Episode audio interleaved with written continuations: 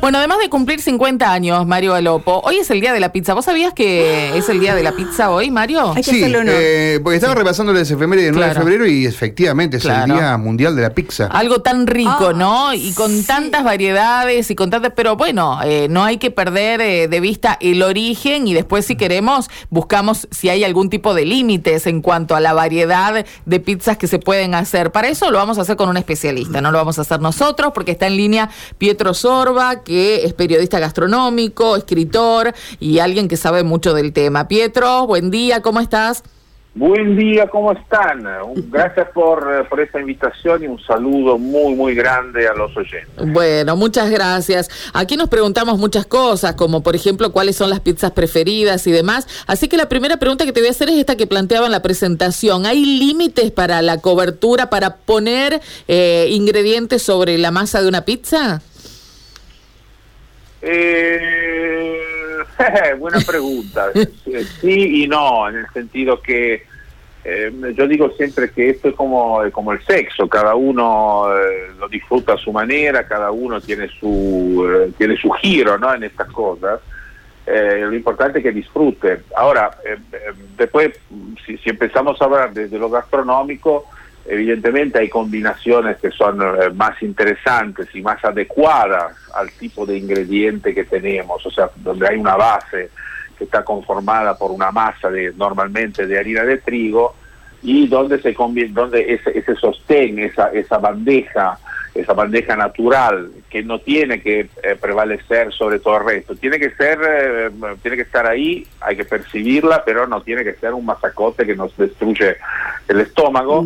Bueno, ahí sobre esa, eh, sobre esta base, por supuesto, la creatividad no tiene prácticamente límites. Claro. Entonces quiero decir, obviamente, si vos me decís, mirá, yo voy a hacer una pizza con un, a ver, un, un compuesto eh, realizado con cuatro cabezas de ajo molidas crudas y aquí picante, del, el más picante del mundo. Y eso me parece que no tiene mucha, no, es muy interesante, porque eh, la combinación es desequilibrada, es desbalanceada, o sea, no, no, no sirve.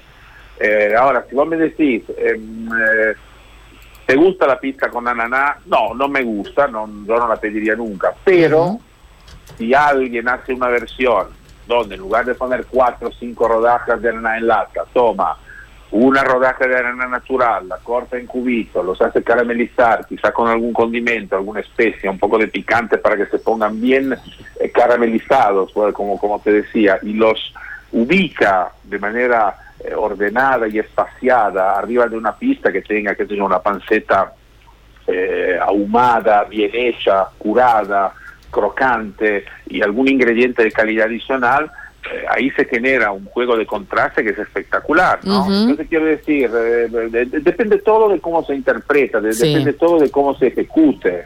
Entonces, bueno, en principio y también por mi mentalidad, no hay límites. Eh, el límite te lo da eh, simplemente eh, eh, el equilibrio que puede, que puede ser más o menos atrevido del plato que uno tiene en la cabeza. Tal cual. Eh, Pietro, ¿y el origen está, está determinado? ¿Se pudo saber exactamente dónde y cómo surgió eh, la pizza?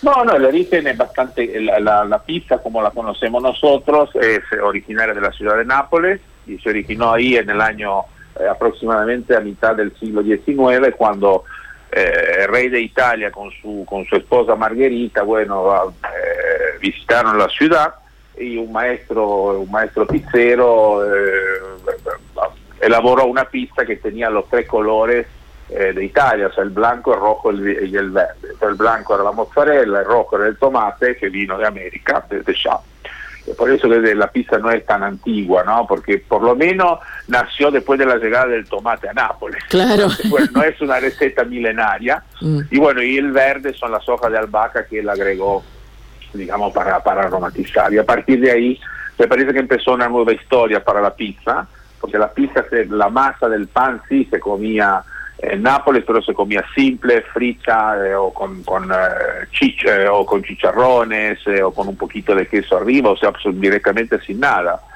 eh, y esa es una idea muy antigua.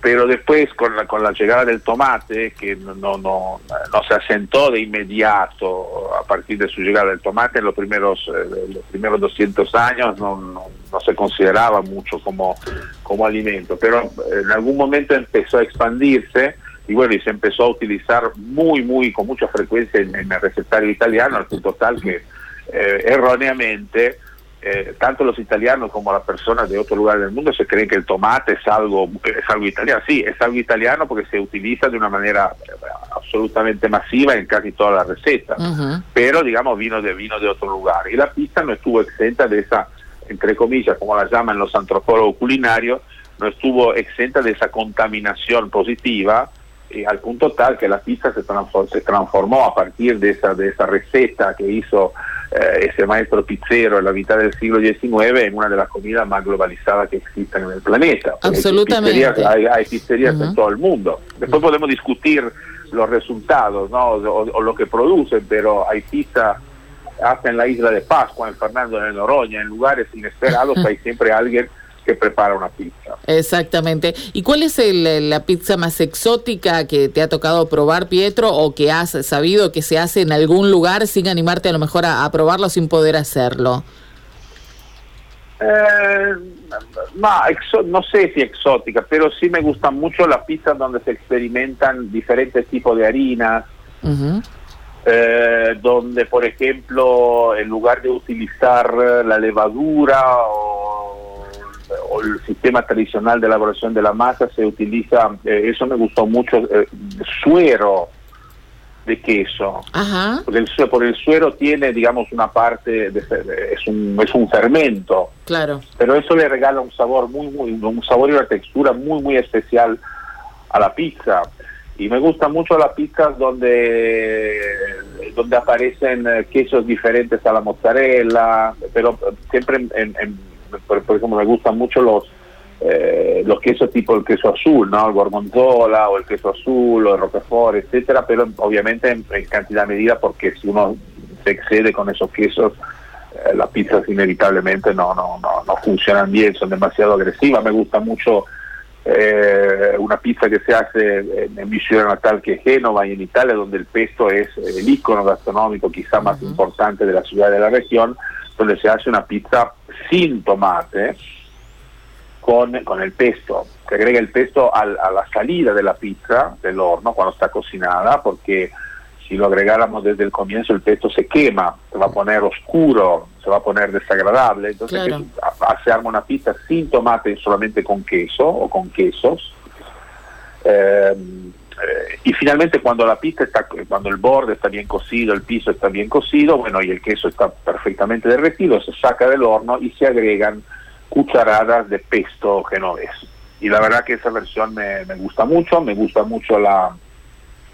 el- el- no es exactamente una pizza, pero es un derivado de la pizza típicamente argentino que es la fugaceta, la Ujú. fugaceta rellena, además porque es una herencia extraordinaria eh, también de Génova. Eh, en Argentina tomaron tres especialidades eh, como la focaccia, la fugaza, la focaccia con el formaggio, que es la fugaza con el queso, y la focaccia con la chipolla, la fugaza con la cebolla. Acá en Argentina tomaron esas tres especialidades de Génova, las juntaron y nació mágicamente la fugaceta rellena. Entonces, Así bueno, es. esa me, me- me gusta mucho por el sabor y porque tiene una algo, digamos, muy vinculado a mi, a mi origen, a mi ciudad. Eh, Pietro, sobre eh, gran discusión también a veces en la familia es si, si se consume la pizza con eh, el- la masa un poquito más alta, un poquito más Sí. baja. Eh, cada uno debe tener también su, su gusto, ¿no? Pero en, en tu caso, ¿te gusta la, la masa más potente, la masa más, más petiza, digamos? No me gusta, no, no me gusta la, va, no me gusta, no es que no me gusta, pero me parece inapropiada una masa demasiado contundente. Mm, Yo cuando como pizza quiero comer pizza, no quiero comer pan. mm. Eh, además hay que pensar, hay que pensar, eh, porque para comer pan eh, voy a la panadería y como pan. Sí. Eh, alimento que adoro, ¿no? Eh, por, por diferentes razones, pero eh, tenemos que pensar que si elaboramos una pizza con muchísima masa y con muchísimos condimentos y queso, como suele ocurrir acá en Argentina, esa pizza es indigesta.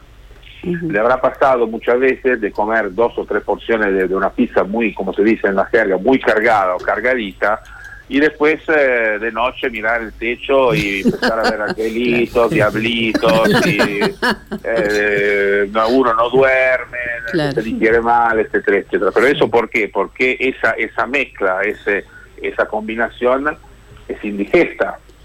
Claro. Y Eh, básicamente, sí. y básicamente por la masa, ¿eh? Eh, la masa sí. es indigesta. Eh, recién dijiste que, creo, eh, escuchar de que dijiste que con ananá no te gustaba, ¿es así? No. ¿Cómo? Que, creo que, escu- que dijiste que con ananá no te gustaba. No sos de la mezcla de sabores No, dulces. no, no, no, no, no pido ese sabor, o sea, no, no lo discuto, pero prefiero otro tipo de, pero no solamente en la pizza, eh, digo en general, o sea, yo no, no, no como, entre comillas, no sé, dulce de leche, Ajá. eh, porque el sabor dulce eh, no, no me resulta particularmente atractivo. Yo en una Mm. pizza prefiero encontrar eh, cosas distintas, o sea, me gusta el, el sabor salado, me gusta eh, el sabor que tenga cierta característica y seguramente en esa característica no entra normalmente eh, lo dulce, pero si me, si me ofrecen para probar una pizza como la que te, te describí, Mm. eh, Ujú. Se cortó. sí. ¿Se cortó? Se Ah, cortó. se cortó. Qué Qué pena. Qué Sí. pena, qué pena. Sí, bueno, ahora parece que lo Te quedaste con ganas de hacer una pregunta, Gaby. Sí, sí, sí, sí, si podemos retomar, tal vez, este, podrían- porque cl- claro, él prefiere otros sabores y no tanto así lo dulce. Quería Ah, pero preguntarle fíjate su que opinión. explicaba, ¿no? Sí, Cuando porque- le, él dijo no lo descarto y habló de un proceso de darle por ahí un valor agregado extra, no sacar el, el ananá de la lata y tirarlo Claro, sobre la pizza, ¿no? Claro, y, y que además el Claro. juguito Sí. invada la. No, no, Típico claro, de alguien que, bueno, evidentemente, así como sabe cocinar muy bien, eh, tiene un paladar muy, muy educado, ¿no? Muy exigente. La verdad que la pizza tiene tantas alternativas como personas este, las puedan hacer, cocinar y comer. Ajá. Porque también, este, qué sé yo, esto de las distintas harinas me parece muy interesante. Bueno, ¿Eh? de hacerlas más finitas, no lo ¿no? podemos- de acuerdo a la salud. No lo podemos recuperar, me dice el